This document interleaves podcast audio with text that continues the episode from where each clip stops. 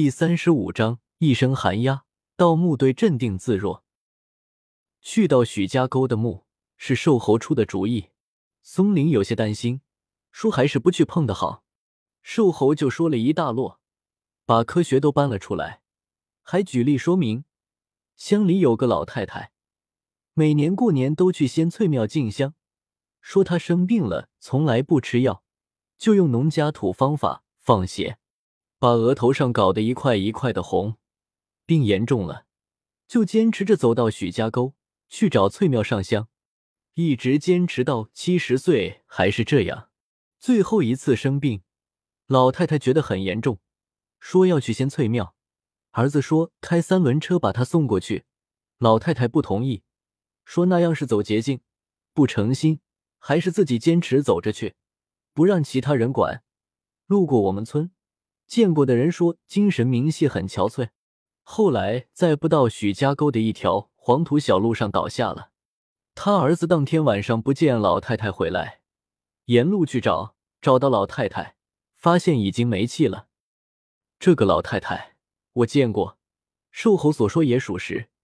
以前路过我们村的时候，经常来我奶奶家喝口水，叙叙家常，然后吃点干粮，再继续去许家沟的。所以瘦猴总结说，都是哄人的，传说越传越神，谁也没看到过，谁也不知道，这样就把松林说通了。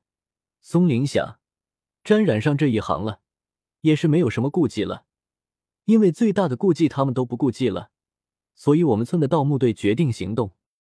瘦猴不相信传说，盗墓队晚上到了许家沟，瘦猴他们直奔戏台，最紧张的是亮亮。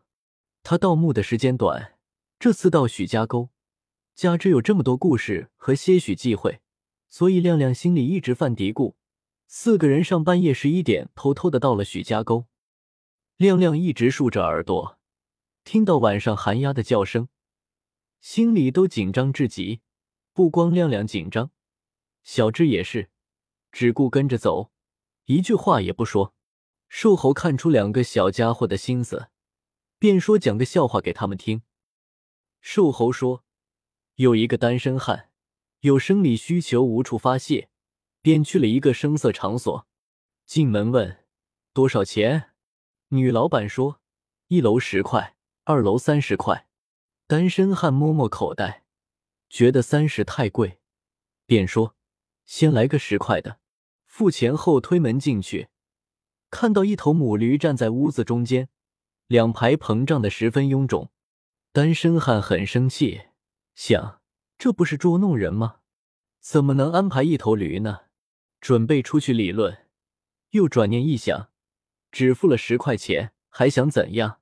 进都进来了，不能白白进来，便脱了裤子，闭了眼睛，一蹴而就，开门就出去了。单身汉闷闷不乐，边想二楼应该好玩。咬牙付钱三十块，上了二楼。一进房间，听见好多人在欢乐的笑。他不解其意，怎么有这么多人呢？瘦猴讲完，四个人都笑了，气氛轻松了不少。